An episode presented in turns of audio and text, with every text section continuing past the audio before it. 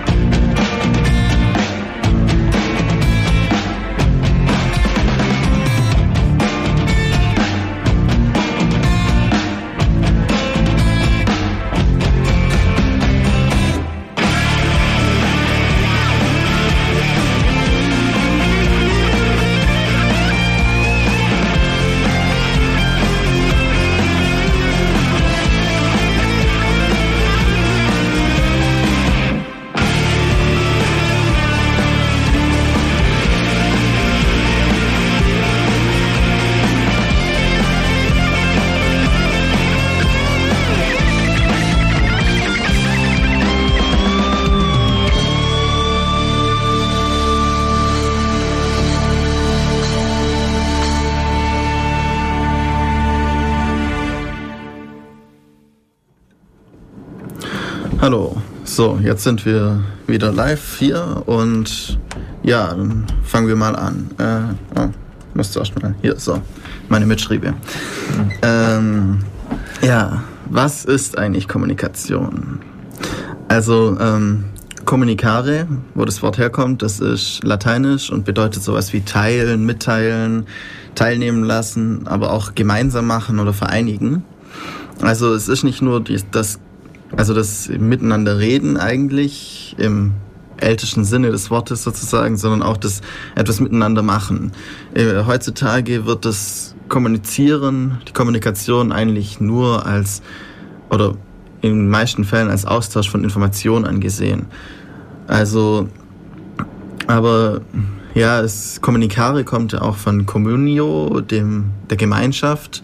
Und das ist also ein ganz wichtiger Teil in der Gemeinschaft, in der Gesellschaft, äh, zu kommunizieren miteinander zu reden, ähm, miteinander Informationen auszutauschen. Ja, vielleicht können wir hier kurz darauf eingehen, woher das eigentlich alles kommt, diese Kommunikation, wie sich das entwickelt hat. Und zwar kommt es einfach daher, dass wir früher vor, Sinn, vor der Sinnflut sozusagen als Urzeitmenschen eigentlich nicht miteinander geredet haben. Da war das so, da war man den ganzen Tag damit beschäftigt, irgendwelches Essen zu sich zu nehmen, Pflanzen zu essen, so wie man das heute noch von Affen kennt, die eben den ganzen Tag nichts anderes machen, als irgendwelche Pflanzen zu essen. Und deswegen gab es da auch gar keine größeren Möglichkeiten, dass sich irgendwelche ähm, sozialen Dynamiken entwickeln hätten können oder man miteinander, miteinander hätte reden können. Das Ganze hat sich dann erst entwickelt, als die Leute oder die Urzeitmenschen auf die Idee kamen, dass man auch ähm, Aas zu sich nehmen kann. Also irgendwelche Überreste von anderen Tieren, irgendwelche ähm, Beute, die andere Tiere zurückgelassen hat. Und erst durch diese, ja, durch das, die Proteine, das Eiweiß, was die Urzeitmenschen zu sich genommen haben, hatten sie dann mehr Zeit. Und so konnten sich diese sozialen Dynamiken, dass die Leute miteinander reden konnten und später auch die Jagd und ähm, die ganze Gesellschaft erst entwickeln. Es ist halt so, wenn man den ganzen Tag isst, um essen zu können, hat man einfach keine Zeit für nichts. Weil es ist ja wirklich heute so, also noch die, manche Affen essen den ganzen Tag, um überhaupt noch essen zu können. Also sie brauchen fast die gesamte Energie, die sie beim Essen aufnehmen, um zu essen. Und das ist halt einfach, ja, nicht gerade sinnvoll oder nicht sehr fortschrittlich und ja, durch ja. ja so ein Gehirn oder ein bisschen Knochenmark ist da schon ein bisschen nährreicher oder auch ein bisschen Fleisch. Und man sieht also hier schon, dass die Kommunikation schon immer integraler Bestandteil von unserer Gesellschaft war und ja, dass das etwas ist, was unsere Gesellschaft ganz stark geprägt hat und auch heute noch ausmacht. Ja, also ähm, es ist einfach, es gibt ja verschiedene Möglichkeiten, Kommunikation zu betrachten und also für die Gesellschaft ist es wirklich der Schritt sozusagen. Ohne, ohne Kommunikation hätte man nichts erreichen können. Also ein bisschen so äh, Turmbau von Babel mäßig. da ist ja dann auch die Kommunikation fehlgeschlagen und deswegen hat es nicht mehr funktioniert. Also so in der Richtung kann man das vielleicht sehen. Mhm. Natürlich am Anfang Kommunikation ist ja eigentlich zuerst mal so gewesen, ja, wir grunzen ein bisschen, ähm, der eine schreit laut, ähm, wenn ein Feind kommt und alle kapieren es oder ähm, man schlägt jemanden und es ist auch Kommunikation eigentlich in dem Sinne, weil der dann irgendwie weiß, dass der andere halt stärker ist. Das ist so das, das tierische Kommunikation, wie es auch jedes, jedes Tier eigentlich mit anderen Tieren und auch mit Menschen betreibt. Und ja, Kommunikation ähm, ist ja eigentlich auch meistens dann bidirektional. Also äh, es gibt nicht eigentlich nie jemanden, der nur Informationen aufnimmt, aber keine abgibt. Also in, in, der, in der Kommunikation.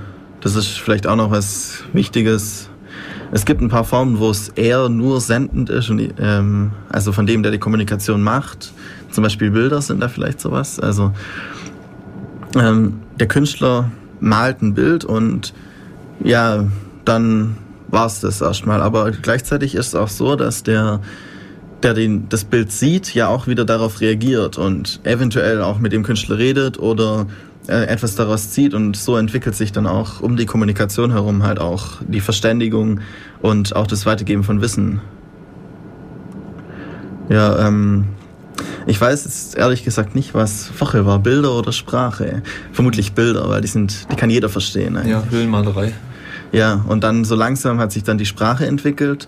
Wahrscheinlich mehr oder weniger gleichzeitig zu den Bildern, aber Bilder sind, Bilder sind mehr oder weniger ähm, sprachlos. Also man, man braucht die Sprache des, beziehungsweise man braucht keine Sprache zu lernen, um ein Bild zu verstehen. Oder eine Bildsprache zu lernen, sondern gute Bilder oder jetzt zum Beispiel heutzutage Piktogramme, die versteht man einfach. Und das ist ja auch wichtig bei Kommunikation, dass man eben das versteht, was der andere meint. Mm, ja, nach den Bildern dann eben Sprachentwicklung, das, was wir jetzt gerade auch machen. Äh, eben einfach reden und dadurch ein gedankliches Modell, äh, das im eigenen Kopf existiert, irgendjemand anderen vermitteln und der vermittelt wieder dem jemand, also einem selber dann in dem Fall, dem Gesprächspartner wieder seines und so entwickeln sich dann beide durch die Kommunikation. Das ist halt auch natürlich wichtig für die Gesellschaft. Also so von der Theorie der Kommunikation her. Äh, ja, man hat lange gesprochen und irgendwann hat man bemerkt, dass man kann es zwar als Bilder aufmalen, aber so genau sind die dann doch auch wieder nicht. Also jeder versteht sie zwar, aber deswegen gehen auch viele Details vielleicht verloren. Und ähm, dann hat man halt irgendwie die Schrift erfunden. Man hat aus Bildern eben dann von dem Bild an sich abstrahiert zu dem, was es dahinter sein, also zu dem äh, gedanklichen Konstrukt dahinter abstrahiert und hat zum Beispiel als in Form von Hieroglyphen bestimmten Symbolen, die mal ein Bild waren, bestimmte Bedeutungen zugewiesen. Und so ist dann langsam die Schrift entstanden. Zum Beispiel auch chinesische Schriftzeichen sind ja heute noch eigentlich immer Wörter. Es gibt keinen, so, so wie ich das, so viel ich das weiß, gibt es keine direkten Verben, sondern ähm, es sind eigentlich auch wieder Wörter, die etwas bedeuten, eben das Rennen bedeuten. Also nicht, nicht im Sinne von, ja, ich renne, sondern das ist das Rennen. So in der Art. Und das ist, das ist noch sehr, eine sehr bildhafte Schrift und deswegen werden auch neue Schriftzeichen erfunden, um zum Beispiel einen Computer oder so ähm, benennen zu können. Beziehungsweise es werden dann aus verschiedenen Schriftzeichen neue zusammengebaut, die eben Bilder sind. Ja. Mhm. Und was ein ganz gravierender Unterschied ist zu unserer Sprache, wo wir eben einen Satz schreiben und den dann im Prinzip lesen können. Wenn wir wissen, wie die, wie die Buchstaben ausgesprochen werden, wie CH ausgesprochen wird, solche Sachen, was bei mhm. ja, diesen ganzen asiatischen Schriftzeichen eben nicht möglich ist, weil, da, weil sich da die Sprache eben unabhängig von der Schrift entwickelt hat. Ja, also bei, ja, okay, bei manchen japanischen Schriftzeichen kann man das dann lesen, auch wenn man es nicht versteht, aber das sind halt eben dann, ja, das sind jetzt sprachtheoretische Sachen natürlich. Also es, es gibt schon, ja, es sind schon wirklich ein Unterschied zwischen der Sprache aus dem asiatischen Raum und unserer Sprache eben, dass wir wirklich das gesprochene Wort schreiben. Zwar auch teilweise in komischer Umschrift, also oder manche Zeichen werden in unterschiedlichen Ländern, unterschiedlichen Sprachen unterschiedlich ausgesprochen äh, dreimal unterschiedlich. Ähm, aber sie sind trotzdem ähm, unabhängig von den Worteinlich. Also das ist auch ganz interessant. Jetzt mehr in die Sprachtheorie abschweifend. Ähm, wir haben ja eine, wir haben Vokale und Konsonanten und daraus können wir Laute bilden. Zum Beispiel die Japaner haben Laute als Schriftzeichen. Die können also nicht ähm, bestimmte Worte einfach nicht aussprechen, weil sie diesen Laut nicht in, dem Schrift, in der Schrift haben. Deswegen klingt es manchmal ein bisschen komisch. Andererseits haben wir wieder manche Laute nicht, die sie, also oder wir können aus, unseren Schrift, äh, aus unserer Schrift manche Laute nicht bilden, die sie äh, als Laute haben. Und da gibt's halt, das ist ganz interessant, vor allem auch, wie das dann halt entstanden ist aus den einzelnen Bildern dann nachher wieder. Ich weiß nicht, wie ist unsere Sprache entstanden, unsere Schrift entstanden. Das sind mehr abstrakte Sachen eigentlich. Mhm. Also, ja. Zum Beispiel die 4 und die 8 sind halt, die 4 ist eine halbe 8 früher mal gewesen. Dann hat sich, die, hat sich das irgendwie ein bisschen verschoben und dann unten noch was weggeschnitten. Also, das ist sehr interessant. Ja, äh, aber wir wollen ja, ja nicht über Schrift reden, sondern eigentlich über Kommunikation. Mhm. Äh, Insbesondere über moderne Kommunikation heute. Ja, natürlich. Wie hat sich das von der einfachen, von den einfachen Bildern hin zu der Schrift entwickelt. Das ist ja sehr interessant. Und dann von der Schrift weiter zu, zu Sachen wie Twitter oder äh, irgendwelche Instant Messenger oder ICQ. Videotelefonie. Wie, wie ist das entstanden? Hm, ja, wir haben jetzt ja so Bilder, Sprache, Schrift. Also vor allem Bilder und Sprache und auch das irgendwie sich angrunzen. Das ist ja sehr auf einen kleinen Bereich in der Umgebung bezogen. Bilder können auch ein paar andere Leute sehen, aber es ist trotzdem noch relativ ähm, ortsgebunden, diese Form der Kommunikation. Und wenn man Schrift hat, kann man nicht nur im Ort reisen, sondern auch in der Zeit. Natürlich mit Bildern kann man auch in der, in der Zeit reisen, mit Sprache nicht. Also Bild, Bilder überstehen Zeit und Schrift auch. Und wenn man jetzt Schrift noch auf etwas Portables schreibt, dann hat man einen Brief und der kann auch noch im Ort reisen. Und dadurch äh, verändert sich natürlich die Form der Kommunikation. Man kann etwas aufschreiben und es dann woanders hinbringen und so über viel größere Distanzen miteinander kommunizieren. Natürlich mit einer Zeitverzögerung und so, aber ja, wenn man miteinander reden will, dann müsste man sich treffen. Und so muss man nur irgendwie jemandem, was sowieso geht, einen Brief mitgeben. Das, ja. Ähm, ja, machen wir noch ein bisschen und dann, ja. Ähm, was auch so eine interessante ähm, Telekommunikation ist, wie man das so schön sagt. Also Kommunikation über die Ferne ist, das sind so Rauchzeichenmäßige Sachen, aber da sind sie, die sind halt relativ ungenau. Also ja, wie, wie sieht jetzt das aus? Also das ist vielleicht eher ein bisschen wie Morsezeichen oder so. Ich weiß, ich weiß nicht, wie Rauchzeichen funktionieren sollen. Vielleicht auch einfach nur, dass es da raucht. Ja, Morsecode wird wahrscheinlich nicht so fehleranfällig sein. Morsecode ist, wenn er gut übertragen ist, nicht so fehleranfällig, mhm. ja. Klar, du hast immer nur kurz lang, kurz lang. Ja, das, das ist schon relativ äh, gut trennbar. Mhm. Aber aus dem Morsecode ist dann nachher auch einiges mehr entstanden und ja, wir reden jetzt schon eine Weile. Ähm, wir machen einfach mal ein bisschen Musik und reden dann nachher darüber, was nach dem Morsecode entstanden ist.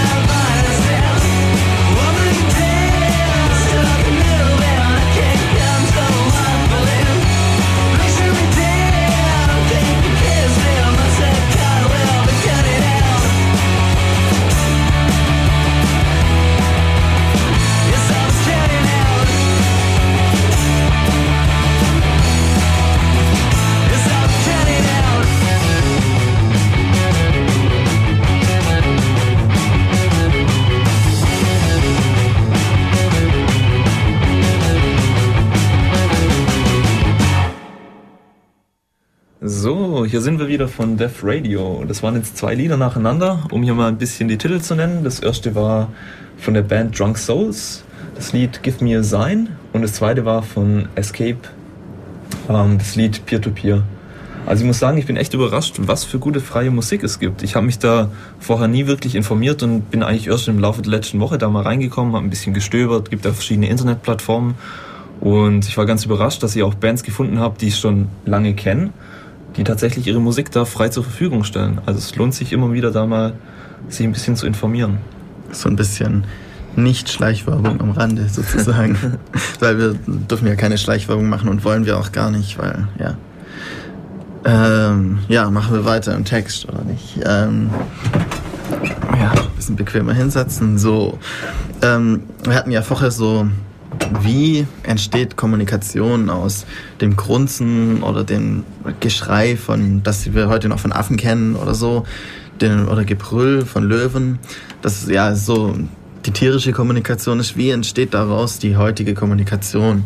Und jetzt waren wir ja schon recht weit mit Sprache, Bildern, Schrift und Brief als Fernkommunikation ähm, und dann mit der Entdeckung der Elektrizität und der Entwicklung des Ganzen kam dann auch die Möglichkeit auf, Kommunikation über eben Elektrizität zu betreiben, eben Zum Beispiel Morsecode. Das ist, sind ja, man hat eine Leitung, der eine gibt äh, Stromimpulse rein, der andere nimmt sie raus und interpretiert sie. Das ist die Kommunikation. Wenn man zwei Leitungen hat, können sie gleichzeitig miteinander reden. Ähm, und zuerst hat man es natürlich wirklich mit ähm, Stromkabeln irgendwo durch, durch die Pampa gelegt und dann von äh, Station zu Station konnte man dann relativ große Reichweiten auch äh, äh, überbrücken. Und ähm, eine We Weiterentwicklung von dem Morsecode ist dann eben sowas, was sie bei Telegrafen gemacht haben mit den Fernschreibern. Also man hat eine ganz normale Schreibmaschinentastatur und das Gerät macht daraus dann 5-Bit ähm, Codes und sendet die ähm, über das Kabel und eine andere Maschine empfängt sie, dekodiert sie wieder und druckt einen so einen kleinen Papierstreifen. Vielleicht kennt man das aus so alten Film, wo dann so ein aus einem komischen Gerät, das ganz viel tackert und so irgendwie laut rummacht, äh, kommt dann so ein Streifen raus, wo dann die Nachricht draufsteht. Und das ist natürlich äh, eine Abstraktion schon wieder von dem Morsecode, weil man den Morsecode an sich nicht mehr kennen muss, sondern man muss halt wieder nur seine alte Schrift kennen. Und das ist ziemlich hilfreich eigentlich. Ähm, ja, das Telegrafen, dann ähm, natürlich, also wir müssen jetzt dazu sagen, ähm, so von den ersten Anfängen der Kommunikation bis zu Telegrafen sind es ja zigtausend von Jahren. Und Telegrafen sind halt, ja, 200 Jahre höchstens alt. Ich weiß nicht genau, ich habe nicht nachgeschaut. Mhm, sowas, also, ja. sowas in der Art. Hier ähm, nicht mal. Nicht mal so alt. Hier steht irgendwas von 1938, ein behördliches Fernschreibenetz in Hamburg. Also, ja. Und ja, Morsezeichen sind ein bisschen älter, aber das sind vielleicht 150 Jahre, wo wir plötzlich angefangen haben, über größere Distanzen, also wirklich größere Distanzen, relativ schnell Nachrichten zu verschicken. Einen Brief kann man auch über große Distanzen schicken, den kann man auch mit einem Schiff ähm, an andere Kontinente schicken, aber ähm, das dauert dann halt seine fünf Wochen. Und äh, ja, na gut, am Anfang der Morsezeichen konnten sie auch noch nicht über äh, von einem Kontinent zum nächsten schicken, aber über einen großen Landbereich. Also das ist schon etwas, das auch die Gesellschaft zusammenbringt. Wenn man ähm, die Gesellschaft, das könnte man sagen, hängt von der oder die Größe der Gesellschaft hängt von der Größe des oder von dem Kommunikationsradius ab, den sie haben kann. Also ein kleiner Kommunikationsradius oder langsame Kommunikation in einem größeren Raum bedeutet auch, dass die Gesellschaft kleiner ist, die miteinander kommuniziert eben. Wenn ich jetzt äh, keine Briefe schreiben kann, dann kann ich eben nur mit Leuten reden und habe da schon eben eine kleinere Distanz einfach. Mhm. Deswegen sind Kommunikationsmittel für eine ähm, Gesellschaft immer auch so wichtig und ja, man weiß ja, dass im Kriegsfall das Erste ist, was eine feindliche ähm, Regierung versucht, die Kommunikation zu knacken oder da ranzukommen, weil ja. es eben extrem wichtig ist. Deswegen wurde auch das Internet so erfunden, wie es heute ist, könnte man sagen. Eben um die, da, da kommen wir noch später drauf dann ein bisschen, um die Kommunikation zu sichern. Ähm, ja, eine nächste Erfindung wäre dann das Telefon, was eben nicht nur einen Bitcode auf dem Stromkabel überträgt, sondern eine ich, wie funktioniert Telefon? eine irgendwie den den Schall in eine Spannungs-Sinuskurve äh, oder sinusartige Kurve umwandelt. Na gut, ja, nicht direkt sinusartig, aber irgendwie eine, Schall eine Spannungskurve umwandelt, die über ein Kabel übertragen werden kann. Das wiederum zu einem Lautsprecher kommt und der gibt den Ton wieder aus. So in der Art. Natürlich mit Verstärkern dazwischen und solche Sachen, aber das ist natürlich eine, ein ziemlicher Fortschritt, weil im Vergleich zu Telegrafen kann man einfach reden. Für einen Telegrafen braucht man immer noch die Schrift. Das heißt, man muss zuerst die Schrift kennen, eine Maschine bedienen können, um einen Telegraph, mit Telegrafen zu kommunizieren. Mit dem Telefon kann man einfach reden. Das, also das Reden ist wohl eine der natürlichsten Kommunikationsformen der Welt. Auch wenn sie heutzutage ein bisschen wieder verschwindet eigentlich. Ähm, ja, und hm, wie machen wir jetzt weiter? Ähm, Ja gut, also was sich wohl immer noch nicht durchgesetzt hat, ist die Videotelefonie. Was ich ja, das stimmt. Bisschen, ich weiß nicht, woran das liegt, ob die Leute da ein bisschen, ja, keine Affinität dazu haben, dass sie jetzt beobachtet werden, wenn sie telefoniert werden oder ja, es ist halt. Wieso sich das nicht durchgesetzt hat. Technisch wäre es ja kein Problem. Also, soweit ich weiß, gab es schon in 90ern, 80ern, 90ern Telefone, die das also technisch auf jeden Fall ohne Probleme hinbekommen hätten, aber es hat sich nie wirklich durchgesetzt. Mhm. Es ist halt so, wenn man jetzt direkt mit jemandem redet, dann ist es ja unausweichlich, dass man gesehen wird. Aber bei einem Telefon hat man immer noch die Privatsphäre und man kann auch gut lügen und solche Sachen.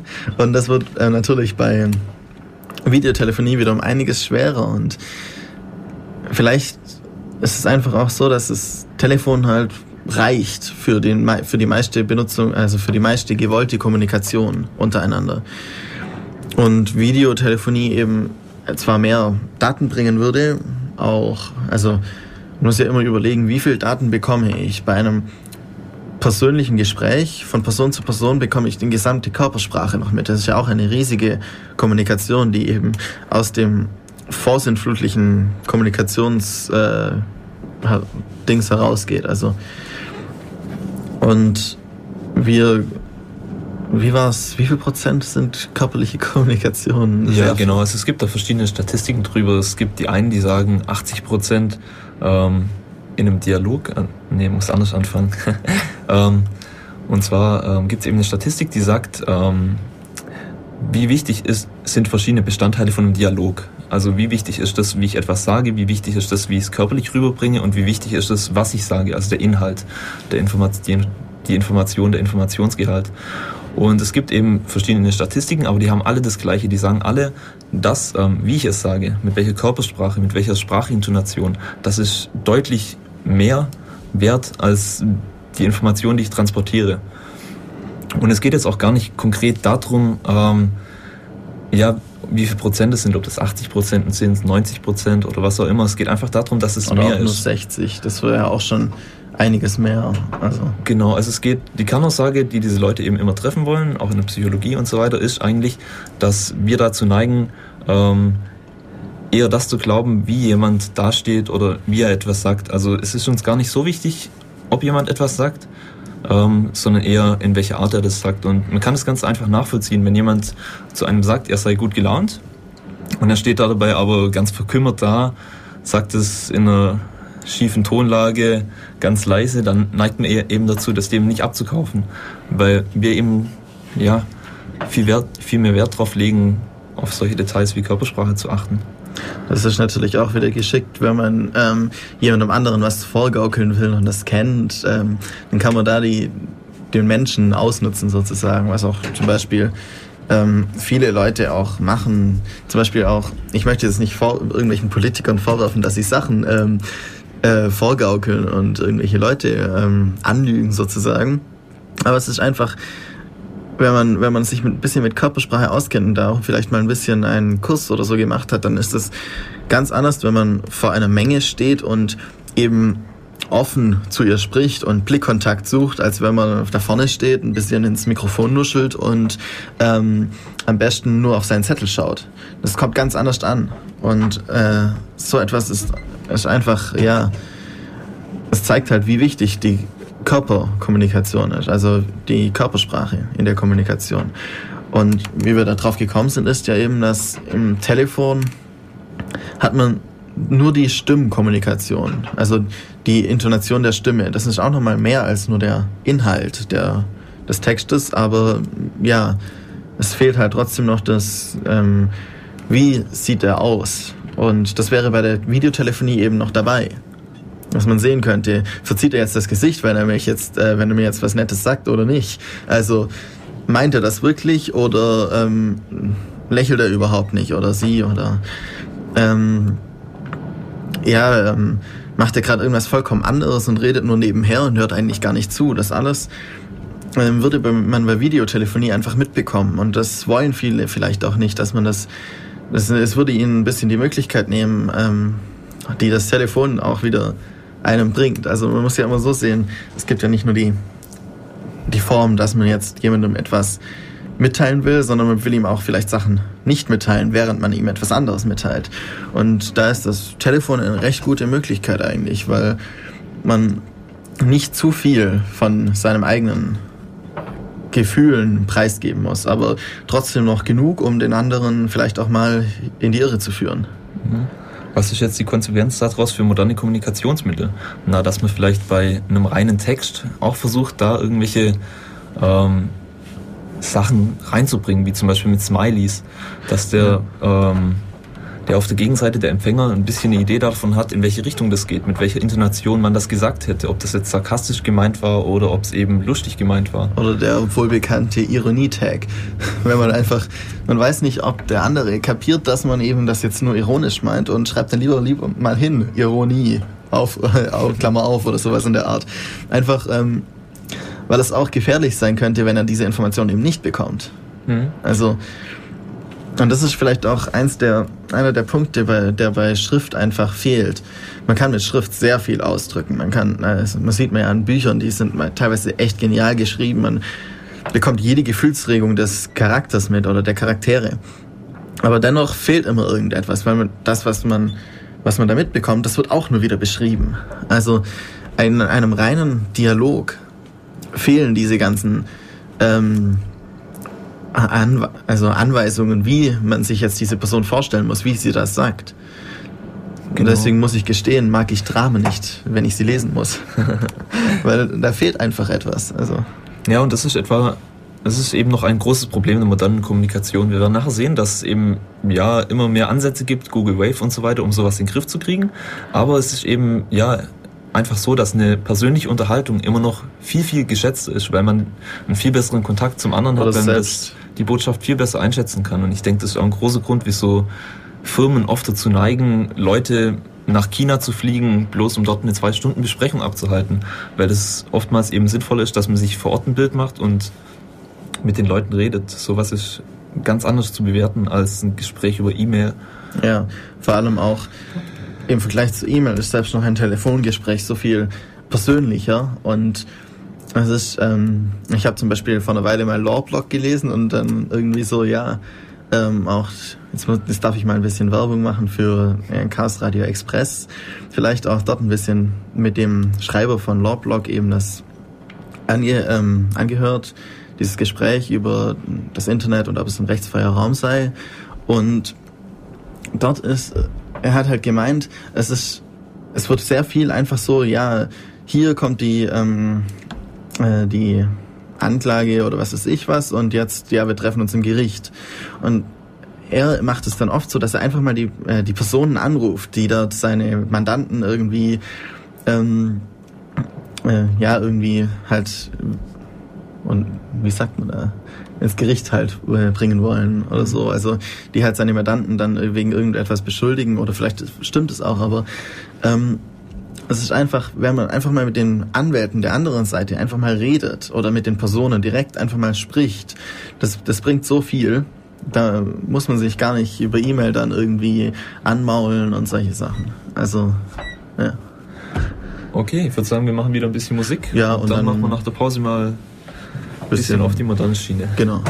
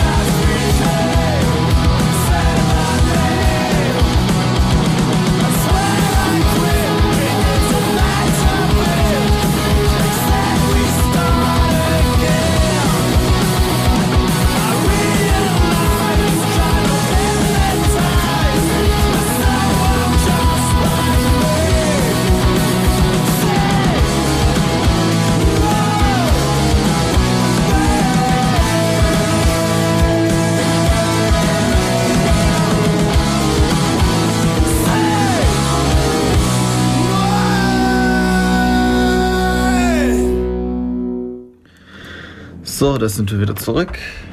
Hier bei Def Radio und ähm, ja, heute ja mit dem Thema Kommunikation. Vielleicht nochmal kurz die zwei Lieder. Das waren, ähm, wir jetzt äh, äh, Escape mit Bad Date und Shearer oder so in der Art, würde man das aussprechen, mit Say My Name. Ähm, die ganzen äh, Titel sind natürlich jetzt schon äh, auf der Seite im Internet. Also ich mache das sozusagen live, die Playlist rein. Ja. Ähm, wir haben jetzt, ja, vorher sind wir so langsam in Richtung moderne Kommunikation gegangen. Ähm, vielleicht noch ein bisschen was ja, zu Medien.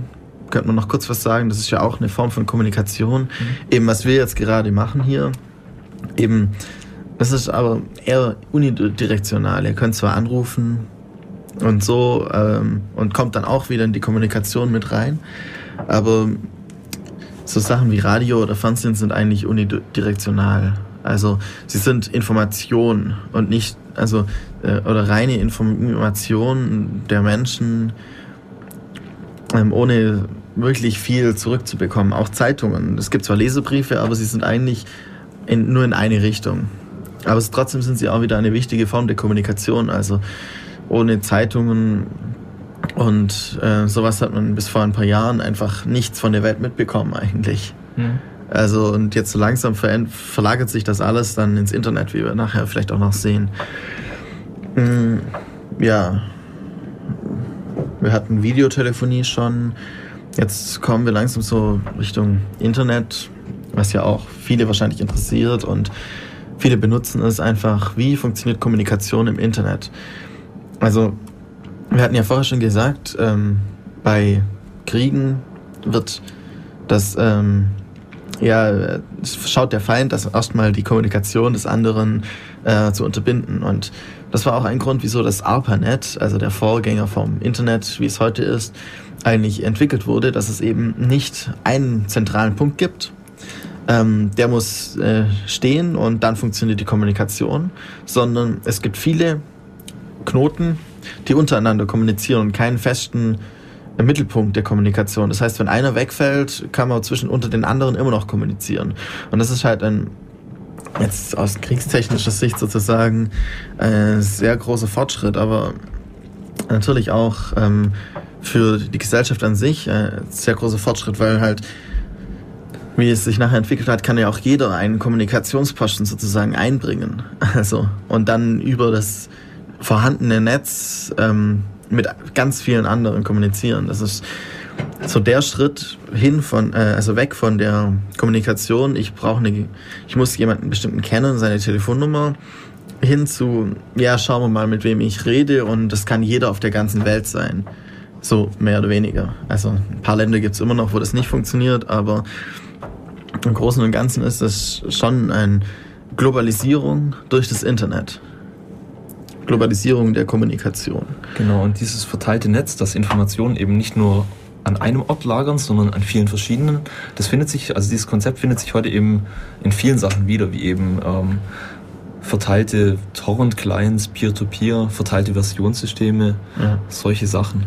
Das ist einfach, es macht die Kommunikation leichter, weil wenn die eine Informationsquelle wegfällt, ähm, und es ist nur auf eine Informationsquelle gelag Quelle gelagert, an einem Standort, dann ist es einfach weg, die Information. Und das ist nicht so sinnvoll auch. Also auch im Hinblick natürlich auf die Kommunikation, wenn ich jemandem eine Nachricht irgendwo hinterlasse auf einem Server oder als in Form von einer E-Mail, wie wir letzte, letzte Sendung haben wir darüber einiges geredet, äh, und das ist nur auf einem Server, dann ist sie weg. Und ähm, dann war die, ist die Kommunikation einfach gescheitert. Und das ist natürlich ja nicht sinnvoll. Da kann man mit dem Internet sehr viel äh, solche Sachen einfach unterbinden oder minimieren die Gefahr. Äh, ja, wie hat Kommunikation über das Internet angefangen? Also so Sachen wie E-Mail gibt es ja schon fast ewig. Das hatten wir vor zwei Wochen. Und auch so Sachen wie einfach ähm, eine Telnet-Verbindung oder so etwas in der Art zu einem anderen Computer aufzumachen und ähm, so zu kommunizieren, eventuell nur mit der Maschine oder auch mit anderen Menschen, die ebenfalls auf dieser Maschine eingeloggt sind. Das ist natürlich auch eine Möglichkeit. Und dann haben sich langsam auch so Sachen entwickelt wie Chats und Instant Messenger, die ja ein ziemlich ähnliches Konzept eigentlich sind. Also Chats sind ja einfach nur Räume, oder man sagt Räume dazu, also irgendwelche äh, Programme, Serverprogramme, ähm, die einfach, jeder kann Text hinschicken und es wird einfach angezeigt. Und dadurch, ähm, jeder, der auf, sich auf diesen Chat einloggt, sieht natürlich auch wieder den Chat. Und so ist es ein, ähm, entsteht ein Netz, über das die Kommunikation funktioniert. Mm, bei Instant Messengern ist das eigentlich das gleiche Prinzip, nur dass man nicht auf einen Server schickt und der zeigt es an, sondern man schickt es einem anderen Nutzer. Auch meistens über einen Server in irgendeiner Form, ist ja egal, wie das funktioniert. Ähm, und der andere Nutzer zeigt es nur bei sich an. Und das äh, ist dann eher wie ein Gespräch, aber eben halt nur auf Textbasis. Ja. Ähm, und wir hatten ja vorher schon gesagt, um die Textbasis ein bisschen zu verbessern, weil Text ist eben nur Text. Ähm, obwohl, ja. Äh, also wir machen dann halt noch so Sachen wie Emoticons, Smileys rein, einfach um ein bisschen was auszudrücken. Und ähm, wir hatten da vor ein paar Tagen mit einem Gespräch auch ein bisschen darüber. Und der hat halt auch gemeint, man erkennt auch daran, wie schnell jemand tippt, ähm, ob er jetzt plötzlich halb so langsam, halb so schnell nur noch tippt, wie es normalerweise, ob er auf manche Sachen einfach gar nicht antwortet oder so, merkt man auch viel. Also es gibt immer noch etwas, das man zwischen den Zeilen lesen kann. Informationen, die einem auch, wenn man, wenn man sie sich äh, bewusst macht, einem auch viel sagt über die Kommunikation. Aber natürlich ist sie nicht so gut, wie einfach, ja, miteinander zu reden. Mhm. Ich denke, das ist auch einer der Gründe, wieso gerade Skype so große Popularität hat, mhm. weil man eben die Möglichkeit hat, doch mit anderen direkt zu kommunizieren, mit denen zu reden. Obwohl es ja zig Instant Messenger, ICQ, Jabber, whatever mhm. gibt. Ja. Ja, also es ist schon nochmal, eigentlich, wenn ich es mir überlege, nahezu jeder Instant Messenger hat auch die Möglichkeit, ein Telefonat zu führen oder, ein, oder eine äh, Soundübertragung zu machen, sagen wir es mal so. Ähm, nur bei den meisten Programmen benutzt man es einfach auch nicht irgendwie. Es gibt halt ein paar, die wirklich für Voice over IP ausgelegt sind. Jetzt zum Beispiel eben Skype oder irgendwelche SIP-Clients oder wie auch immer. Ähm, es gibt ja auch Telefonanlagen, die ähm, die komplette Telefonie eines gesamten Haushalts über Voice over IP nachher verschicken. Also so verschiedene Router, die einfach auch noch Voice over IP sprechen.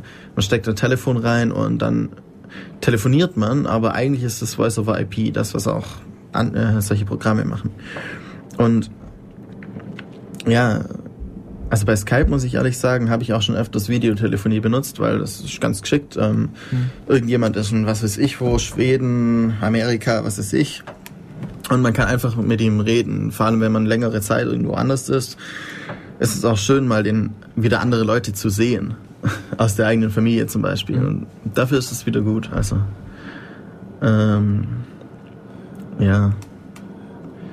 Jetzt ähm, Chats und äh, Instant Messenger, ja, sie sind halt nur Text und es ist einfach auch so, man zum Beispiel bei den heutigen Instant Messengern, ja, ich sehe eventuell, dass der andere gerade schreibt, aber mehr Interaktion während des Gesprächs ist doch nicht möglich. Also man muss immer warten, bis der ganze Satz sozusagen gesagt ist. Das, wenn man sich das vorstellt, man ähm, redet mit jemand und ähm, man hört ihm nicht zu, sondern nimmt die Antwort auf Band auf ähm, und spielt sie ab, sobald er fertig ist. Überlegt sich dann die Antwort, macht das gleiche wieder und äh, so in der Art ist das ja eigentlich. Also man kann nicht während dem Gespräch, während man zuhört, schon wieder seine, seine Antwort formulieren. Oder sich ein Bild darüber machen, was er sagen will. Also das ist ein großer Nachteil schon von Chatprogrammen. Genau, und wir werden nachher ein bisschen auf ähm, eine neue Technologie eingehen, die jetzt vor allem durch Google geprägt wird und sich Wave nennt. Und ja, die haben so ein paar Ansätze, um sowas in den Griff zu bekommen, mhm. dass eben diese möglichst natürliche Kommunikation auch aufs Internet abgebildet wird. Vielleicht sagt man noch ein bisschen was zu Blogs und Twitter, was ja sehr ähnliche Systeme sind eigentlich von der Idee. Ähm, also ein Blog ist ja einfach nur, ähm, ja, man, man kann einen Artikel verfassen in irgendeiner Form und stellt ihn zur Verfügung und jeder auf der gesamten Welt, jeder, der ans Internet angeschlossen ist, kann ihn lesen. Ähm, viele oder manche bezeichnen das als ähm, Journalismus der neuesten Generation, dass jeder sozusagen einen Zeitungsartikel schreiben kann, weil in gewisser Weise ist das ja schon so auch. Und das Tolle halt eben an Blogs ist, dass man dann auch wieder die Kommunikation fördert dadurch, dass man Kommentare hinterlassen kann zu einem bestimmten Blog. Also man hat einen Text über irgendein Thema und unten dran sind dann halt nochmal ein paar Kommentare. Wer Lust hatte, etwas dazu zu schreiben, seine Meinung dazu zu sagen, kann das machen. Und wieder vielleicht der Autor des äh, Artikels antwortet auch wieder und so baut sich auch eine, eine ähm, Kommunikation auf. Und bei Twitter jetzt ist das eher so, dass es vielleicht ein bisschen von den SMS herkommt. Also man hat halt eine Kurznachricht und die sendet man und jeder kann sie lesen. Beziehungsweise man kann auch ausschalten, dass sie jeder lesen kann. Dann können sie nur Leute lesen, die einem auch, ähm, denen man äh, erlaubt hat, dass sie sie lesen können. Mm, aber es ist halt, ähm, man, es wäre ist so, als würde man auf den Münsterplatz gehen und einfach mal irgendetwas rausschreien. Einfach mal äh, laut etwas sagen und dann wieder weiterlaufen. Und wer es hören will, der kann es hören. Wer es nicht hören will, der hört es nicht. So in der Art. Genau, das Ganze ist halt auf 140 Zeichen begrenzt und ist vom Bloggen abgeleitet, nennt sich auch Mikroblogging. Ja. Es, ja, es wird, es ist halt ein ähnliches Prinzip, nur dass es halt eben begrenzt ist. Und man kann nicht direkt einen Kommentar unter den Artikel verfassen, aber man kann antworten. Es gibt dann auch so Systeme mit diesem Ad-Zeichen und so und alles Mögliche, dass man dann irgendwie antworten kann. Genau, ist inzwischen recht viel äh, verbreitet. Es gibt auch recht viele Prominente. Ashton Kutscher zum Beispiel, weiß ich, hat über eine Million Follower, also über eine Million Leute, Fans, die ihm folgen und sozusagen immer, wenn er irgendwas schreibt, seine Neuigkeit bekommen. Und ist inzwischen auch, ja, ich würde sagen, fast ein Marketinginstrument geworden, dass Fans Fall. irgendwelchen Bands, prominenten Firmen sogar ähm, folgen und immer die neueste Nachricht nach. Auch zum Beispiel, also ich followe ähm, dem Bundesverfassungsgericht und solche Sachen, da kommen auch manchmal interessante Sachen oder so Leuten wie Jörg Taus oder einfach Piratenpartei-Sachen, ähm, irgendwelchen Leuten, die ein bisschen bekannter sind und oder es gibt auch sozusagen News äh, lettermäßig, also so wie RSS-Feeds oder sowas in der Art, gibt es auch Leute, die immer wieder so ihre News da online, online stellen über Twitter und dann halt über einen Link dann auf den Artikel verweisen. Und das ist ziemlich hilfreich, vor allem ich kann es von meinem Handy aus machen und hm. ist ganz geschickt eigentlich. Also es ist nicht mehr so, also ich persönlich mag ähm, Newsreader und RSS-Feeds nicht so ganz besonders, aber weil es einfach oft zu viel Information ist. Ähm, und Twitter ist da gerade recht, auch durch die Begrenzung vielleicht auch wieder. Das ist halt, ja, es ist nicht so viel und ich kann mir aussuchen, von wem ich Informationen bekomme, wie auch bei RSS-Feeds natürlich, aber ja, ich weiß nicht, also ich finde es ein bisschen geschickter teilweise. Mhm. Ist auch ganz interessant. Für Twitter gibt es eine Statistik. Also es ist eine extra Seite, wo sich eben Statistiken ablesen lassen, irgendwelche Trends in Sachen, die geblockt werden.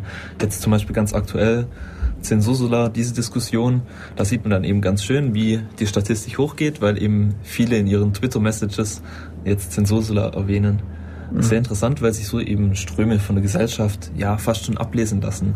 Also Natürlich. ich weiß, bei Google gibt es ein Experiment, das sich ähm, Google Trends nennt. Ist auch eine Website. Google Trends einfach mal eingeben bei Google. Und da sieht man ganz schön, ähm, wie regional die Suchanfragen für einen bestimmten Begriff steigen. Und es gibt zum Beispiel eine Untersuchung, wo ähm, festgestellt wurde, wie sich Grippewellen ausbreiten anhand von ähm, Grippesuchbegriffen. Also irgendwelche Leute haben nach Medikamenten für Grippe gesucht oder nach irgendwelchen Artikeln zu Grippeviren. Und man sieht dann eben ganz schön, das hat erst hier in diesem Bundesstaat angefangen, dann gingen die Suchanfragen plötzlich im anderen Bundesstaat hoch, dann in diesem Bundesstaat. Und so lässt sich wirklich recht realitätsgetreu nachvollziehen, wie sich irgendwelche Krankheiten ausbreiten. Es ist interessant, dass über Kommunikation oder Information ähm, allein dann wieder etwas so Reales wie eine Grippe nachher ähm, zurückverfolgt werden kann. Also dass das sich so, so deckt fast.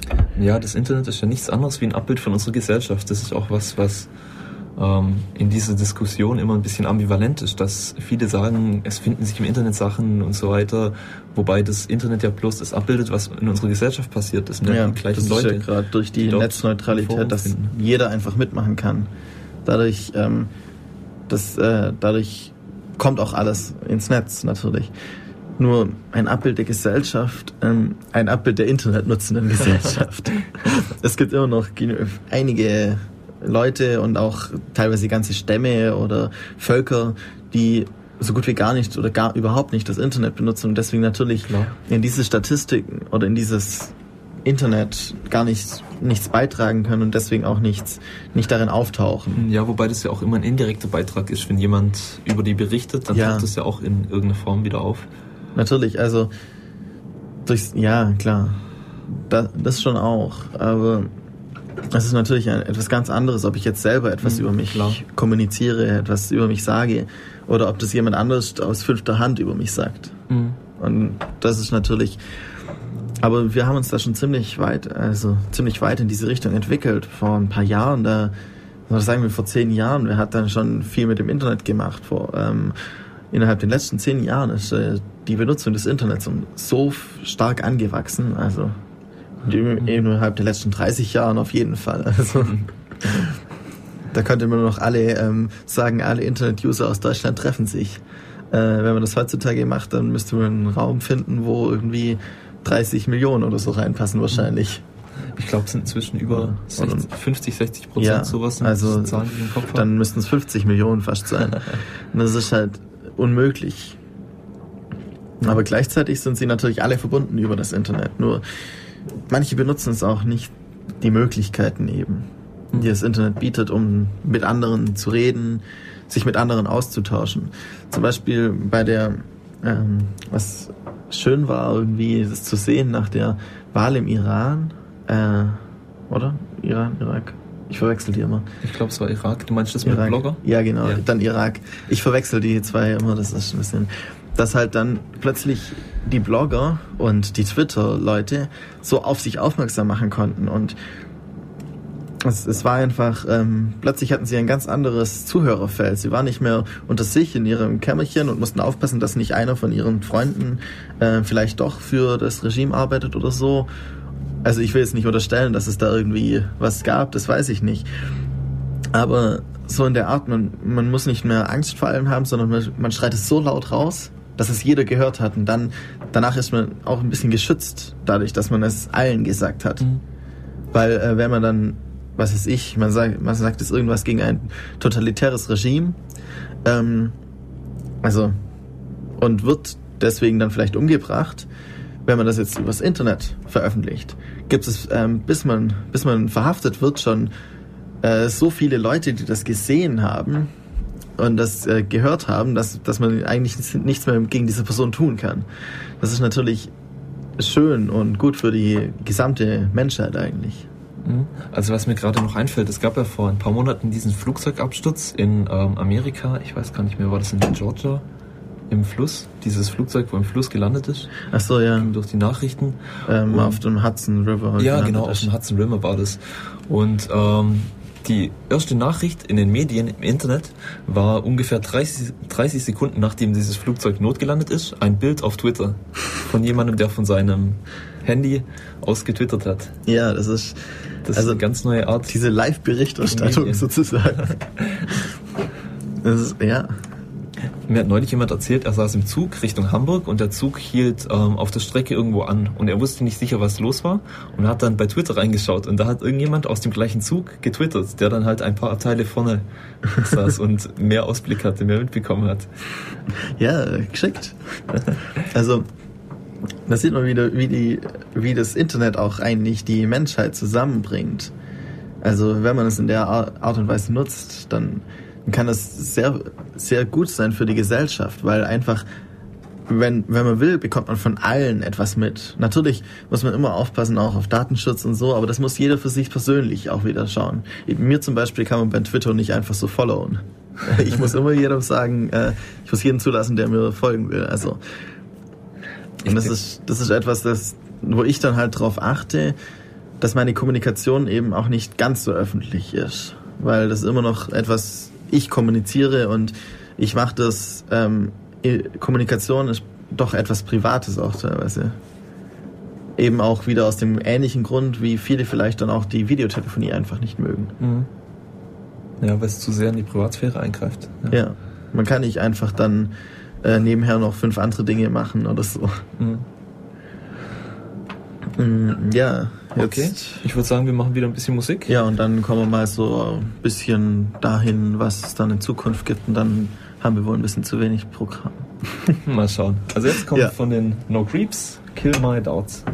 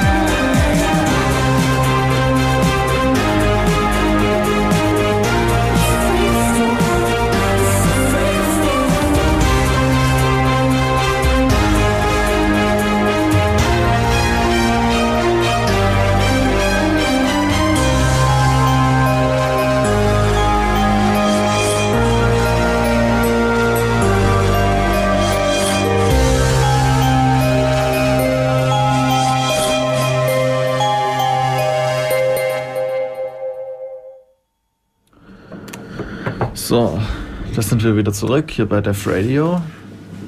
Hm, ja, ich würde sagen, wir sagen ein bisschen was zu Web 2.0, weil es ja auch zur ja. Kommunikation reinspielt und nur ein bisschen was dazu erzählen kann. Ja. Also es genau. gibt so zwei Sachen, wie ähm, Web 2.0 verstanden werden kann. Das eine ist eben die technische Schiene, gerade so Sachen wie Google Maps, dass ich eben reinzoomen kann und er sucht mir wirklich live rein, lädt die Bilder nach, solche Sachen. Oder was man auch recht häufig sieht, dass ich in irgendeine Suchbox was eingebe und er bietet mir eben gleich ähm, passende Suchbegriffe an. Also sagt, ähm, zeigt mir darunter ein Fenster an, wo dann eben live aktualisiert wird, was zu diesen Suchbegriffen passen könnte. Also solche Anwendungen, wo eben eine Website immer mehr interaktiver wird und immer mehr einer Desktop-Anwendung ähnelt. Ähm, solche Technologien, das ist eine, wie Web 2.0 verstanden werden kann. Und das andere, was denke ich viel wichtiger ist, ist diese ähm, Beteiligung von dem Einzelnen an irgendwas Großem. Also zum Beispiel YouTube. Irgendjemand kann ein Video hochladen und die ganze Welt kann dieses Video anschauen. Oder diese Blogging-Geschichte. Irgendjemand schreibt was rein, alle können es sehen. Twitter, solche Sachen.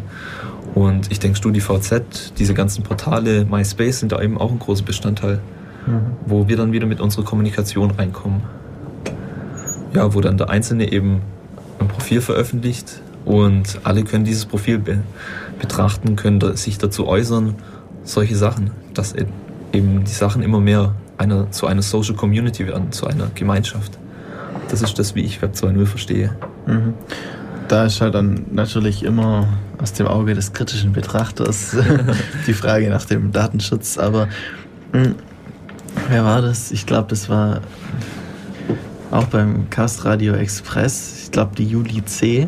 Die haben jetzt gerade ein Buch geschrieben mit Ilya Trojanow zusammen, Angriff auf die Freiheit. Und äh, die hat da gemeint, so in der Art, ich kann es jetzt nicht mehr genau sagen, ähm, ja, die Menschen lernen jetzt gerade das Internet kennen und wenn man sich nicht auf der, äh, mal auf eine heiße Herdplatte gefasst hat, dann hat man, weiß man auch nicht, dass es heiß ist. Und, also, und so genau so, wie das jedes Kind eigentlich, mehr oder weniger jedes Kind mal gemacht hat, ähm, müssen die Menschen jetzt auch eben äh, bemerken, was passiert, wenn sie ihre Daten einfach ohne zu überlegen ins Internet stellen. Also man muss da immer ein bisschen natürlich aufpassen, wie viel Kommunikation will ich Mhm. Wie viel will ich veröffentlichen? Das sollte man sich immer überlegen, würde ich das einfach so, ähm, eben wie vorher gesagt, was Twitter ja ist, ich gehe auf den Münsterplatz und äh, nehme Megafon und schreie das raus. Würde ich das mit allen den Daten machen, die ich in StudiVZ reinschreibe? Genau, würde ich das also einfach als großes Plakat ähm, irgendwo in ein Fenster reinstellen? Genau, also eine gute Metapher, die ich auch mal gehört habe, das geht voll in die Richtung von dir. Ähm, wäre, dass jemand in den Bahnhof geht, ein riesen Plakat aufhängt, jeder kann hingehen, kann sich dieses Plakat mitnehmen, aber es geht nicht weg, dieses Plakat bleibt immer hängen. Und das ist eben eine gute Metapher fürs Internet. Irgendjemand stellt was rein und es verbreitet sich einfach, es geht nicht mehr weg. Es ist praktisch, ja, wenn es es ist praktisch nicht möglich, das wirklich so zu unterbinden, weil es eben immer so, weiter. Das sieht man ja zum Beispiel kann. bei diesen YouTube-Videos, wo sich äh, irgendwelche Leute werden gefilmt, wo sie was einfach Dummes machen Teilweise machen sie es auch selber, filmen sich selber, stellen das ins Internet, bemerkt, dann bemerkt entweder bemerkt der, der gefilmt wurde, dass es drin steht, lässt es löschen, aber sobald es gelöscht ist, gibt es schon zehn andere ähm, Videos, die genau das gleiche Video sind. Mhm. Oder auch, deswegen haben zum Beispiel jetzt auch ähm, die viele Firmen oft nicht die Möglichkeit, ihre Videos zu löschen. Da steht dann dran, ja, wurde ähm, aus lizenzrechtlichen Gründen gelöscht aber es gibt noch fünf andere, die genau das gleiche Video zeigen, weil sie einfach nicht nachkommen. Es ist es wäre so, als würde man das Plakat nehmen und es irgendwo anders wieder hinhängen. Das wäre genau das gleiche dann wieder. Dass man, wenn man es von dort wegnimmt, dann auch wieder mehr verbreitet. Das ist wie ein, ja, äh, was ist das? Wie, eine, wie bei einer Kernspaltung irgendwie so. Man kann es nicht aufhalten. Mhm.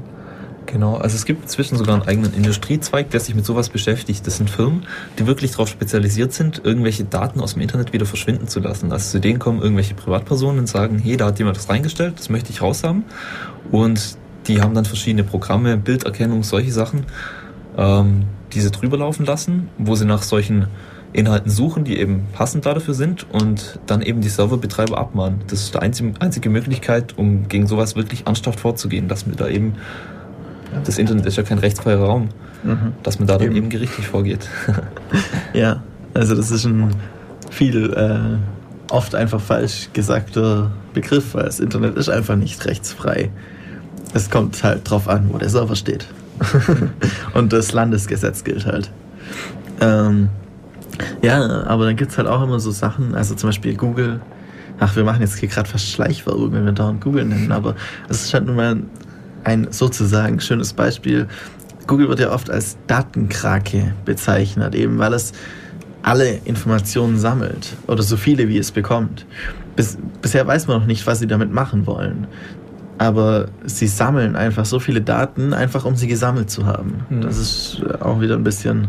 Ist kritisch, ja, weil also der Haupterwerbszweck, wie, Google, wie verdient Google Geld, ist ja Werbung. Ja, Sie verdienen Geld damit, dass sie Werbung zeigen, entweder bei Suchergebnissen, dass sie sie dort an der Seite einblenden oder drüber leicht gelblich hervorgehoben oder eben ganz leicht gelblich ganz leicht gelblich oder eben eingebettet auf irgendwelche Webseiten.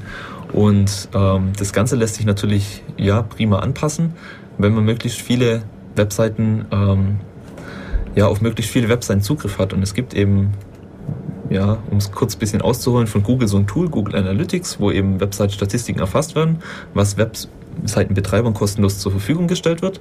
Man hat bloß einen kleinen Codeschnipsel, den man auf seine Website einbetten muss und ab sofort kann man eben bei Google seine Statistiken anschauen. Sehr gut gemacht, sehr umfangreich gemacht. Und für Google der Riesenvorteil ist natürlich, dass die den Benutzer nachverfolgen können. Also die können sagen, der war erst auf der einen Seite, dann war er auf der nächsten Seite, solche Sachen. Ja. Und Werbung lässt sich da natürlich prima anpassen, wenn man den Benutzer in etwa kennt, dem seine Mhm. Vorlieben, seine Suchergebnisse, seine Suchanfragen. Das hat mal jemand so schön gesagt. Ähm, ich weiß nicht, irgendein Vortrag war das, wo ich angeschaut habe. Ja, stellen Sie sich vor, Sie würden ein, irgendwie übers Internet ein Porno bestellen. Ähm, natürlich bekommt Google jetzt nicht raus, dass genau Sie den Porno bestellt haben. Aber es reicht ja schon, wenn Sie wissen, in der Straße oder in dem Ortsteil hat jemand Porno bestellt. Dann können Sie einfach sagen, okay, ähm, schickt dort mal halt doppelt so viele äh, Werbung hin, die in die Richtung geht. Ähm, und dadurch machen sie Geschäft, weil sie wissen ja, dort gibt es so und so viel, einen erhöhten Prozentsatz an Leuten, die sich für sowas interessieren. Und dadurch, ja, also das reicht eigentlich schon, diese Information. Und dann kann man es mit anderen Sachen überlagern und bekommt vielleicht noch mehr Informationen raus. Mhm. Also ich denke, das wird ein ganz großer Punkt in Zukunft sein, wie eben Google solche Daten nutzt, um Kommunikation mit dem Benutzer effektiver zu gestalten. Und man kann sich ganz einfach mal überlegen, dass man nach irgendeiner Kaffeemaschine googelt. Man sucht ähm, nach der billigsten Kaffeemaschine in irgendeinem Sortiment und irgendwann schaut man sich mittags bei YouTube ein Video an und bekommt rechts dazu Werbung von einer namhaften Kaffeefirma eingeblendet. Ja. Solche Details oder eine Frau sucht nach ähm, Informationen zu ähm, Schwangerschaft, Baby und bekommt neun Monate später Schwangerschaftswerbung angezeigt. Solche Sachen Ja, sind oder- oder- Sicherheit ein bisschen extrem dargestellt, aber Ja, in bekommt Zukunft, plötzlich ja. dann halt ähm, Babystrampler-Werbung und ähm, was weiß ich, irgendwelche Babybetten und so plötzlich als Werbung. Und das Problem ist halt, wenn man, wenn man gut diese Daten sortiert und so, dann kann man relativ viel halt eben über einen rausfinden auch. Mhm. Und ähm, ja, also man muss sich bloß mal den Quellcode von irgendeiner Website anschauen, strgu, ganz runterscrollen, da steht dann meistens Google Analytics, dann weiß man schon, okay, auf dieser Seite also auch. Und es sind sehr, sehr viele Seiten, also viel, viel mehr, als man eigentlich denkt. Ich glaube nicht, dass die Seite, auf der ich gerade bin, ist. äh, okay, das funktioniert Ja, ja, nicht. da wahrscheinlich kurz. nicht. Ähm, nee. Ich weiß gerade nicht mehr. Ja, ich habe ein Plugin und ja, das zaut mir mein Firefox ein bisschen die Befehle. ja. Ähm, ja, wir sind ja eigentlich bei Kommunikation und eben bei Kommunikation ist es halt ja sehr wichtig, eben auf die Daten zu achten und aber so viele Probleme Google auch eben im Hinblick auf Datenschutz dann einigen macht, haben sie doch eine riesige Ideenschmiede sozusagen. Genau, und da können wir uns eigentlich zu Google Wave überleiten. Genau. Das ist jetzt eine ganz schöne Überleitung, was natürlich beabsichtigt war. Ja, natürlich. Vorgesehen. Ja, also Google Wave, ähm, ich persönlich habe da auch erst vor, vor zwei Wochen oder sowas dann drüber erfahren und habe mir dann mal den Präsentationsvortrag angeschaut und so.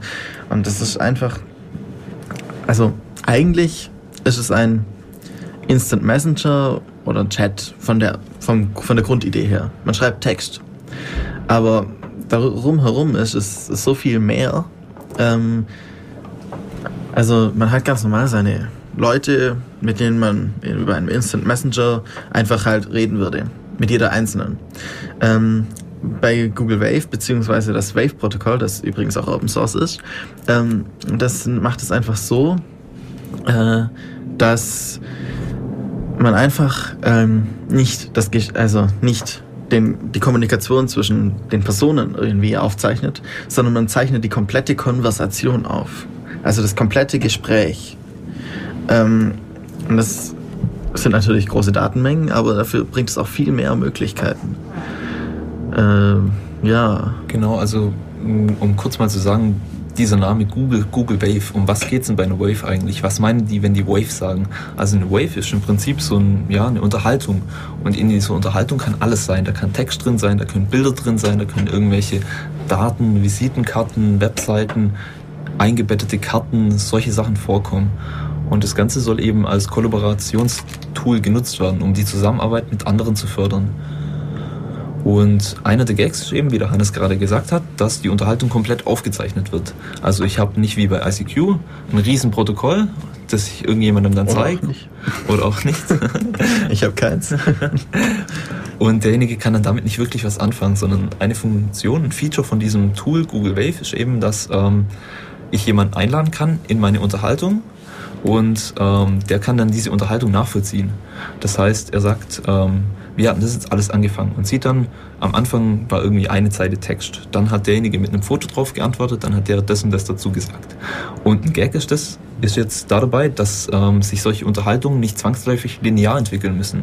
Also es muss nicht unbedingt so sein, dass es ein Dialog ist, auf den ähm, immer ein Teilnehmer auf etwas von dem anderen antwortet, sondern es kann auch durchaus so sein, dass fünf Leute gleichzeitig an irgendwas arbeiten. Der eine antwortet auf das, während der andere auf das antwortet. Und so kann sich auch eine Unterhaltung ähm, bilden, die dann in verschiedene Bäume, in verschiedene ähm, Knoten zerfällt, wo dann der eine auf einen bestimmten Teil von etwas, was ein anderer gesagt hat, antwortet, während ein anderer auf was ganz anderes antwortet. Und ähm, ein Feature ist eben, dass man so recht gut nachvollziehen kann, wie sich eine Unterhaltung zwischen mehreren Personen entwickelt hat. Ja, also das ist vielleicht mal ein bisschen was zum Technischen auch. Also mh, wenn man es so sieht, ähm, Google Wave oder das Wave-Protokoll ist äh, basiert auf XMPP. XMPP ist das Protokoll, über das zum Beispiel Jabber ähm, funktioniert. Und das heißt, äh, man schickt äh, äh, XML-Dateien. Man verschickt XML-Dateien mit äh, Links und so weiter, Zeug, also alle möglichen Inhalt, die haben eine bestimmte Struktur und diese eine XML-Datei, die dauernd hin und her verschickt wird, ist das, die Konversation, das Gespräch, die Unterhaltung. Und jetzt kann man natürlich, wie eine XML-Datei, die ist ja ein Baum eigentlich, also kann man eben, das ist, das ist sozusagen perfekt, dass man eben dann da gleich eben, ja, ähm, das sind jetzt fünf Zeilen Text und da, von dort geht dann ein, äh, ein Baum los. Und die nächsten fünf Zeilen, dort geht wieder ein Baum los. Und, also ein Unterbaum, natürlich. Weil XML hat ja nur einen Baum, wie wir vielleicht, oder wie vielleicht manche wissen. Und ähm, das, äh, so entwickelt sich ein ja wirklich sehr komplexes Instrument, auch zum Beispiel, um wirklich gemeinsam einen Text zu erarbeiten. Man kann, der erste, einer hat so einen Text ausformuliert, oder mehr oder weniger ausformuliert, ähm, zum Beispiel einen Brief oder so, den man gemeinsam verschicken will an irgend, irgendjemand, keine Ahnung. Oder ähm, eine PDF will man nachher machen, die irgendwie das, die Firma repräsentiert. Jetzt äh, stellt man den Text rein und jeder, der sich äh, schreibt zu seinem Wissensgebiet, zu seinen Spezialitäten, äh, den gleichzeitig seinen Text oder verfeinert den vorgefertigten Text, ähm, bemerkt dort etwas an, dass man das so nicht schreiben kann. Das liest jemand anders, der vielleicht kein, nicht unbedingt der Experte in dem Thema ist, aber sich trotzdem ein bisschen auskennt und meint, ja, für mich wäre es, wenn man es so schreibt und ähm, dann wird es wieder, kann man es wieder im Text verändern und vielleicht auch den Teil der Konversation wieder rauslöschen und solche Sachen. Also es, es ist halt wirklich vor allem zur Kommunikation in einer Gruppe gedacht. Dass man eben gleichzeitig und, und parallel ähm, eben das macht. Wenn man jetzt nicht parallel arbeiten könnte, wäre es halt so, ja, alle konzentrieren sich auf einen Bereich im Text und darüber wird diskutiert. Und wenn man es parallel macht, ist es halt um einiges schneller und auch effektiver. Ja. Und das Tolle natürlich, da es Open Source ist, das Wave-Protokoll, kann jeder seinen Server aufstellen, der eben dieses Protokoll spricht dann nachher. Und man kann es dann natürlich auch wieder unabhängig von Google machen. Das ist immer eine schöne Alternative. Aber wie bei Jabber auch, man kann mit allen anderen wieder, auch mit den Leuten, die auf Google-Servern sind und so weiter, Konversationen haben, sie einladen. Doch, ähm, wenn ich das richtig verstanden habe, das wird gespeichert, die Konversation wird gespeichert auf dem Server, auf dem sie gestartet wurde, beziehungsweise von, auf dem Server von der Person, die die Konversation eröffnet hat. Und das hab ist auch verstanden. Ja. ganz sinnvoll. Also man kann halt dann sagen, okay, ich mache die Konversation auf, lade jemand ein, der von Google ist, aber die Konversation an sich bleibt nicht auf dem Google-Server. Das ist auch wieder schön. Ähm, wir haben ja vorher mal kurz darüber geredet, dass bei Instant Messenger oder Chats ähm, der Dialog oft etwas unförmig ist, weil es eben so ist, als würde jemand etwas sagen, das auf dem Band aufnehmen, mir das Band geben, ich spiele das Band ab, denke drüber nach, was ich sagen will, nehme meine Antwort wieder auf, gebe es dem zurück. Also es gibt keine Möglichkeit wie in einem Dialog, dass mir jemand was sagt und ich denke schon während der das sagt, darüber nach, wie ich meine Antwort formuliere. Ähm, in Google Wave haben die versucht, das ein bisschen ja, natürlicher zu gestalten, diesen Dialog etwas natürlicher abzubilden. Und zwar ähm, läuft es dazu ab, ähm, dass ich schon während der andere tippt, sehe, was er tippt. Also ich habe bereits die Möglichkeit, während er tippt, ähm, darüber nachzudenken, was ich zurück, zurücktippe. Lässt sich aber auch ausschalten, was ich ganz clever finde. Ja, weil manchmal stört es einfach nur, wenn du weißt, der andere liest mit, liest mit und ähm, sieht jeden deiner Tippfehler und sieht deinen Text, du löscht ihn wieder komplett und schreibst was ganz anderes. Ja, das, das kann ja auch mal passieren, wenn man sich etwas überlegt, etwas schreibt, bisschen, ein Text, der ein bisschen länger ist und bemerkt, dass er eigentlich vollkommen blöd ist, dass man ihn so nicht schreiben kann, ein bisschen wieder umformt. Das ist da bleibt dann der Aspekt äh, oder der schöne Aspekt eines Briefs irgendwie erhalten oder einer E-Mail, dass man erst wenn es fertig ist, es abschickt. Das ist Mhm. also man kann dann auswählen, will man eher in Art einer E-Mail schreiben oder will man eher in Art eines Ges eines Telefongesprächs das machen. So und das hat echt Vorteile, wenn man sich da auch ein bisschen dann das aussuchen kann. Ähm, ja. Jetzt haben wir eigentlich nur über Google Wave gesprochen. Jetzt ja, wir haben noch 20 Minuten und wir könnten noch ein bisschen auch noch so über die andere Kommunikationsmöglichkeiten, die vielleicht noch aufkommen, reden. So ein Ausblick in das So ein Ausblick in die Zukunft, so was, was vielleicht sein könnte, was vielleicht ganz fancy ist und was vielleicht überhaupt nicht sein sollte. Also, ähm, Aber ich würde sagen, davor spielen wir erst noch Ja. Musik und davor spielen wir erst noch Musik. Genau. Ausblick in die Das ist eine Zukunft gute Idee. der modernen Kommunikation. Ja.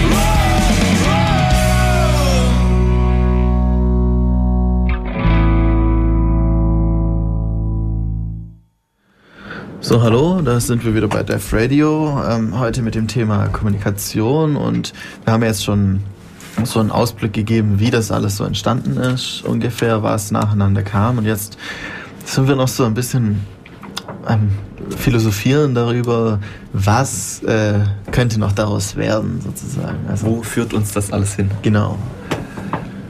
Ähm, mit was fangen wir jetzt am besten an? Ähm, vielleicht noch mit ein bisschen was, was es jetzt schon gibt, aber noch nicht so arg angewendet wird unbedingt. Die OpenID. Genau, also OpenID, der Grundgedanke ist einfach, dass es ja immer mehr Portale gibt, MySpace, Facebook, StudiVZ und so weiter. Und ähm, man hat eben auf jedem Portal irgendwie seinen Datensatz, sein Profil und es gibt keine Möglichkeit, wie man jetzt irgendwo seine E-Mail-Adresse ändert und sie ist überall verändert. Und OpenID ist einfach so eine Art ähm, Standard ähm, oder ja etwas, was von der Foundation vorgesehen ist, eine zentrale Plattform, wo man dann eben einmal sein Profil aktualisiert und es wird überall hin übernommen. Und das ist etwas, was gegenwärtig von diesen sozialen Plattformen immer mehr integriert wird. Und das Ziel ist wirklich, dass ich irgendwann diese OpenID überall habe und ähm, ja, dann dort zum Beispiel auch meine Datenschutz, meinen Datenschutz recht gut überblicken kann, dass ich da dann genau sagen kann, ich möchte meine Privatsphäre jetzt insoweit schützen und das wird dann auch auf allen Portalen so umgesetzt. Also dass ich einfach einen viel besseren Überblick habe, was passiert mit meinen Daten, welche Daten habe ich überhaupt veröffentlicht. Ja, ist auch sehr sinnvoll, weil, also, ja, es kommt halt auch oft vor, dass man dann irgendwie vergisst, dass man mal so blöd war, da irgendwas reinzustellen. ähm, zum Beispiel, ich hatte ja auch mal ganz kurz einen Facebook-Account und habe ihn nie benutzt und vor einer Weile habe ich dann bemerkt, dass es den ja immer noch gibt, habe ihn dann gelöscht und ja, also so Sachen, es ist halt, ist auch oft gar nicht so einfach, seinen Account wieder löschen zu lassen. ja genau, also das, Bis das man ist sowieso. erstmal findet. Ja, man muss dann auch schnell das Passwort wieder wissen und die ganzen Sachen. So könnte man, ich weiß nicht genau, wie OpenID funktioniert, ich habe mir das noch nie angeschaut, aber ich denke, man könnte dann auch sagen, okay, diese Plattform bekommt jetzt keine Daten mehr, oder? Wäre eigentlich Das sinnvoll, müsste ja. Man nicht, eigentlich sagen können, Standard ja. vorgesehen ist, aber Also das wäre echt dann eine mögliche, auch eine Möglichkeit, eben seine Daten zu schützen und sie nicht allen preiszugeben. Mm, Sowas in die Richtung wird es wahrscheinlich schon gehen, eben halt noch weiter die engere Vernetzung, die Vermaschung des, äh, der Kommunikation, dass man halt alles mit allem benutzen kann. Jedes, ähm, so in der Art, dass jedes Protokoll sich in andere übersetzen lässt und man zum Beispiel, ähm, zum Beispiel bei Jabber funktioniert das recht gut. Man hat einen Jabber-Account und einen Server, der das dann in zum Beispiel ICQ oder andere Sachen um, ummodelt in diese anderen Protokolle. Und dann kann man mit solchen, mit diesen anderen Protokollen chatten, ohne dass man selber eben eine, dieses Protokoll braucht. Also so, so Sachen in die Richtung wird es wahrscheinlich schon gehen, dass man einfach ähm, oder eben zum Beispiel auch das Beispiel mit den äh, Routern, die Telefonkontrollanlagen sind, die das komplette Telefongespräch also für den Benutzer sieht es aus, als wäre es ein Telefongespräch, aber eigentlich ist es ein Voice-over-IP-Telefongespräch und es, es, also man bemerkt es gar nicht, außer wenn man es halt zusammensteckt. Genau, also von Skype zum Beispiel gibt es ja diese Möglichkeit, sich eine Rufnummer zu kaufen, die man dann von überall auf der Welt anrufen kann und sie wird immer an irgendwas weitergeleitet. Also entweder auf meinen Laptop, wo ich Skype offen habe, oder auf mein Handy oder auf meinen Festnetzanschluss, solche Sachen. Ja, also es wird schon mehr in die Richtung gehen der globalen Vernetzung und immer noch weiter, dass, dass es immer noch äh, mehr zusammenwächst, sozusagen das globale Dorf oder sowas in der Art. Ähm, aber das sind jetzt so Sachen, die sich gerade schon abzeichnen. Vielleicht noch ein paar so Spinnereien. Wie könnte es denn noch weitergehen? Also was, was mich auch ganz fasziniert, ist, sind so Sachen wie Augmented Reality und vielleicht machen wir da mal noch eine Sendung drüber. Sehr interessantes Ähm, Thema, ja. Da muss ich mir jetzt noch mal ein paar Bücher lesen und dann schauen wir mal. Ähm, und da in die Richtung hingehen, so Sachen, dass einfach die Kommunikation mit jemandem, der am komplett anderen Ende der Welt ist, ähm, sich einfach so mehr ins Leben integrieren könnte. Zum Beispiel ähm, jetzt erst wieder im Kino gesehen, in so einem neuen Film, Science Fiction, äh, einfach ähm, holographische Übertragung eines gesamten Körpers mit Sprache. Dadurch könnte man, hätte man ein persönliches Gespräch mit einer Person, Auge in Auge, wobei diese Person wo ganz anders ist. Das, das wäre ähm, eine vollkommen neue Erfahrung, neue Möglichkeit der Kommunikation einfach. Also mir fällt gerade noch was ein. Es gibt, ähm, ich weiß, große Firmen wie zum Beispiel IBM haben in ähm, verschiedenen Niederlassungen solche Räume für Bewerbungsgespräche. Und als Bewerber geht man in diesen Raum rein, setzt sich an den Schreibtisch hin und hat auf der anderen Seite einen, eine riesen Leinwand, einen riesen Fernseher, der gebogen ist. Und ähm, es gibt in jeder Ah. Niederlassung so einen Raum. Und man kann dann ähm, quasi von Auge zu Auge mit den Leuten reden, die in anderen Niederlassungen sitzen. Und das Ganze muss wohl wirklich realitätsgetreu wirken, weil eben diese Verzerrung, diese Biegung vom Raum mit berücksichtigt ist und der Raum auf der anderen Seite genauso aussieht. Also es geht nahtlos über Boah. die Tischplatte, hört da auf und geht dann auf der anderen Seite weiter. Das ist böse. also sowas, das sind auch immer so Sachen, ähm, wie weit will man es treiben? Also will man also man muss sich immer überlegen, bringt das noch mehr Nutzen oder bringt es nur wieder so irgendwie eine Verwirrung und so, oder ist es wirklich sinnvoll, sich auf die neue Technik einzustellen? Natürlich, andererseits, wir sind jetzt hier mit der neuen Technik aufgewachsen, ältere Menschen haben eben keine Ahnung von der Technik, aber es wäre gut, wenn sie sich auch an, einpassen würden, einklinken würden oder nur können sie es teilweise auch nicht. Also ich zum Beispiel gebe ähm, ein paar älteren äh, Leuten, einem Ehepaar sozusagen Nachhilfe im Computer und es ist toll. Also ich finde es echt toll, dass sie sowas machen, aber es gibt halt auch leider viele, die das nicht, äh, der, bei denen der Zug sozusagen schon abgefahren ist. Und das ist auch immer die Gefahr, finde ich, wenn, wenn ich dann später älter werde und dann auch solche Neuerungen vielleicht wieder nicht mehr annehmen will. Und das sieht man jetzt auch bei manchen Politikern, muss ich jetzt sagen. ja, also so Sachen, das ist immer so ein bisschen ein Problem und vielleicht verändert sich die, da auch die Mentalität, wenn man sowieso schon viel Technik um sich hat, viel Magic sozusagen. Das ist ja ähm, eine ausreichend entwickelte Technik ähm, ist wie Magie, hat mal irgendein kluger Mann gesagt.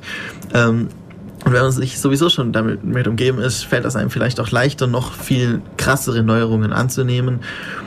Ähm, wobei man natürlich immer ach darauf achten sollte, dass es nicht ähm, zu arg in die falsche Richtung geht. Zum Beispiel jetzt, wenn man sich überlegt, irgendwie Gedankensteuerung und so. Also es ist ja heutzutage schon möglich mit bestimmten, es- also mit Gedanken Computer, im Computer Gegenstände zu bewegen.